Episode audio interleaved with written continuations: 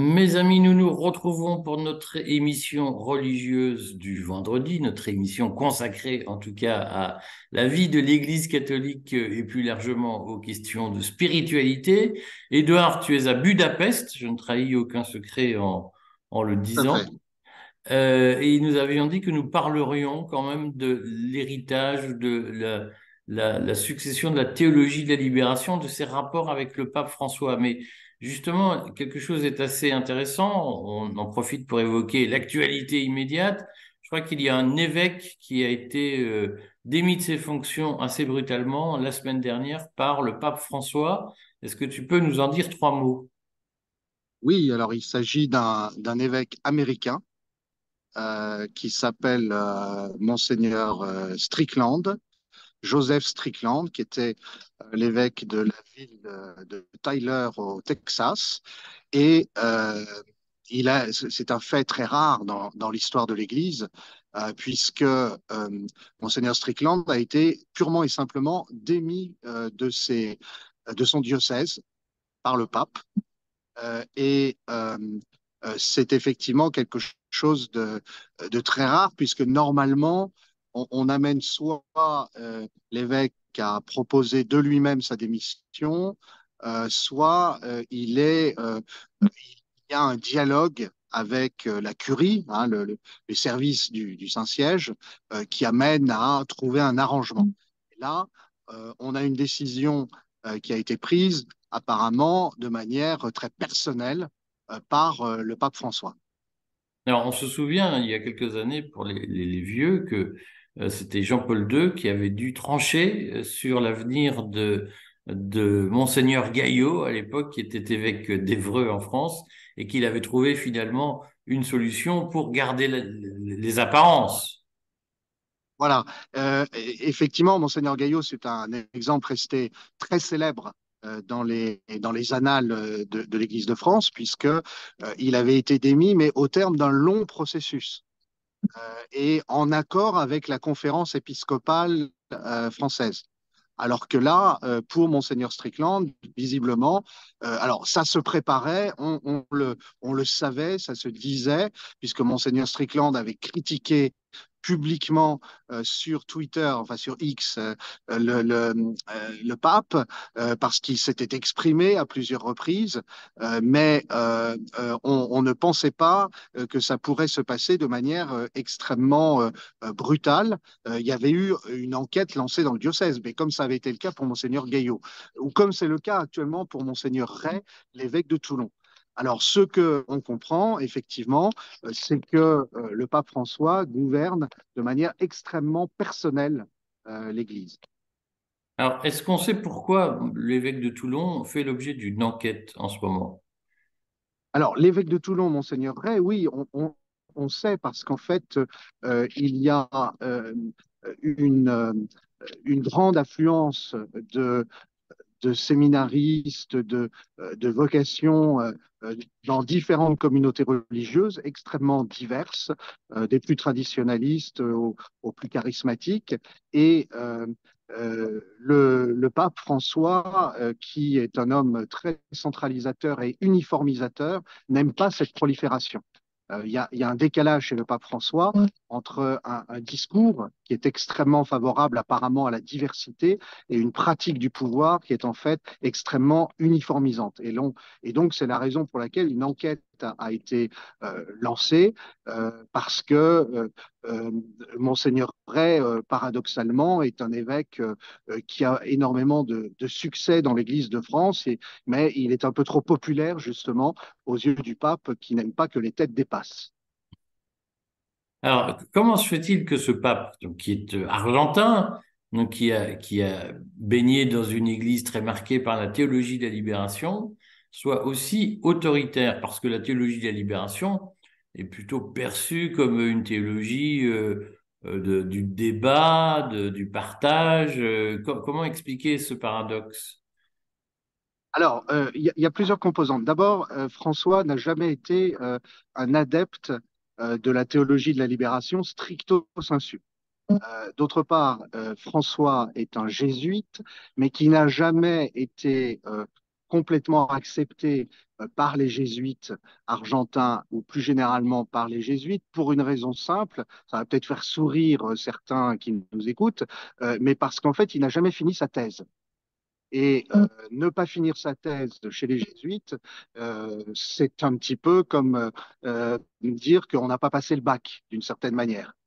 Et, et, donc, il y a toujours eu un ressentiment de la part de François, qui a développé une personnalité effectivement très vindicative euh, et voulant affirmer son autorité, il est devenu archevêque de, Buenos Aires.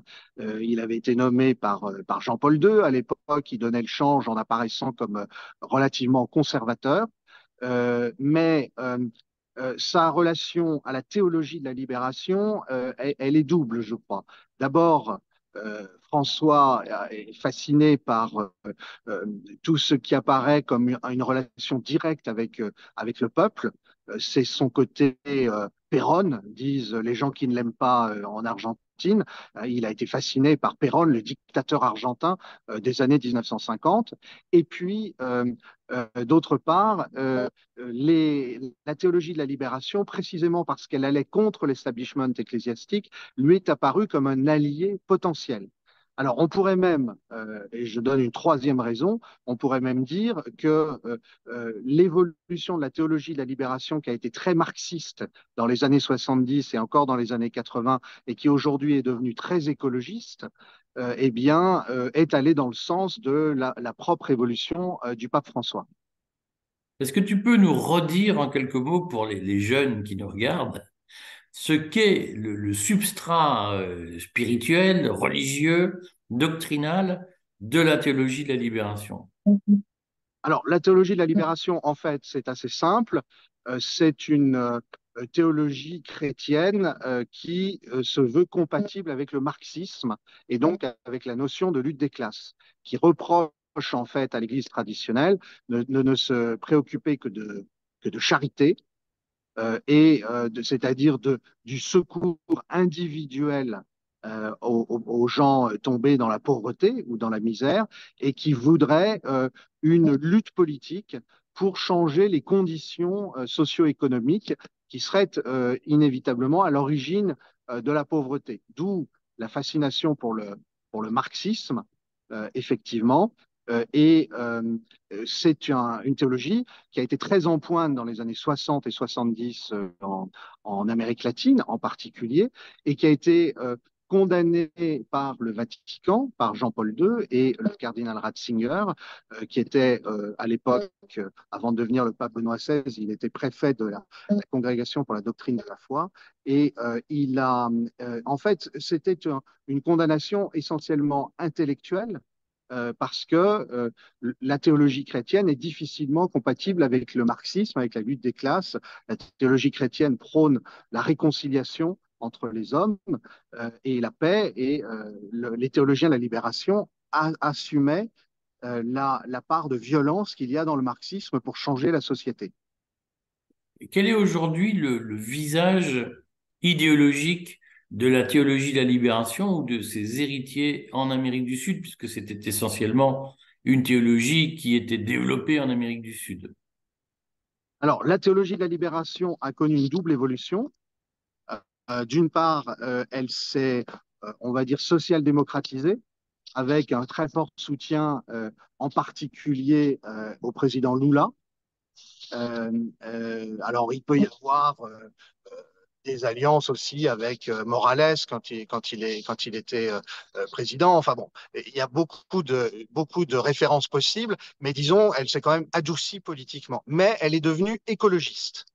Et comme telle, elle, elle s'est rapprochée aussi du, du, du, Grand Reset, euh, effectivement, euh, et euh, c'est toute l'ambiguïté d'ailleurs du pape François aussi, qui d'un côté nous explique qu'il faudrait libérer les individus et qui de l'autre fait l'apologie d'une écologie punitive et, du vaccin contre le Covid, malgré les réserves qu'on pouvait avoir sur ces vaccins-là en particulier.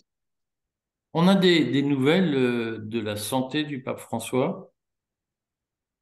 Alors, euh, ce que euh, j'entends dire par les vaticanistes, hein, puisque je rappelle qu'il y a parmi les journalistes italiens, il y a un, un métier qui s'appelle le vaticaniste. C'est le spécialiste du Vatican. Euh, et alors, c'est très rare comme label. Ce sont les gens les mieux informés ou qui passent pour être les mieux informés.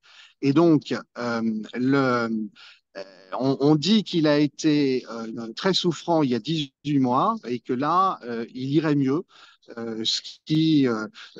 Peut-être ne réjouira pas certains qui pensaient qu'on approchait euh, de la fin du pontificat. Dans toute plaisanterie euh, euh, mise à part, c'est un homme âgé qui a été très fatigué effectivement il y a deux trois ans, qui semble se porter un peu mieux et qui actuellement pense en même temps, on en avait parlé la semaine dernière, à l'organisation de sa succession. Euh, on revient au sujet de monseigneur Strickland, évêque conservateur, qui n'est pas d'accord avec le synode, qui n'était pas d'accord avec euh, la politique pro-Covid, euh, enfin pro-enfermisme en fait lors du Covid prôné par le Saint-Siège. et qui l'a dit, répété sur, sur tous les tons, et qui, comme tel, a été brutalement évincé. Bon, on se retrouvera, on se retrouve la semaine prochaine pour reparler Église catholique. Mais d'ici là, lundi, nous avons, on le rappelle, notre journal télévisé du lundi soir qui sera euh, publié. Et puis, je vous ferai un journal économique ce week-end à retrouver dimanche. Vous voyez, derrière moi, je suis au siège du courrier des stratèges. Merci, j'en profite pour vous remercier. Merci à tous ceux qui répondent à notre, euh, aux 150 sollicitations que nous avons envoyées pour la levée de fonds du courrier des stratèges. Vous aurez bientôt de nos nouvelles. Et puis, si vous n'avez pas encore rempli votre petit prospectus de demande de renseignements sur la levée de fonds, faites-le, c'est le moment. Euh, le courrier arrive un peu plus lentement à Ville, donc pensez-le, pensez-y, vous nous écrivez sur le courrier des stratèges avec la copie des documents que je vous ai envoyés et vous nous envoyez l'original papier au 9 rue Padeau 80 100 Abbeville à l'adresse de la société éditrice du Courrier des Stratèges. À très vite, Edouard. À bientôt, Eric.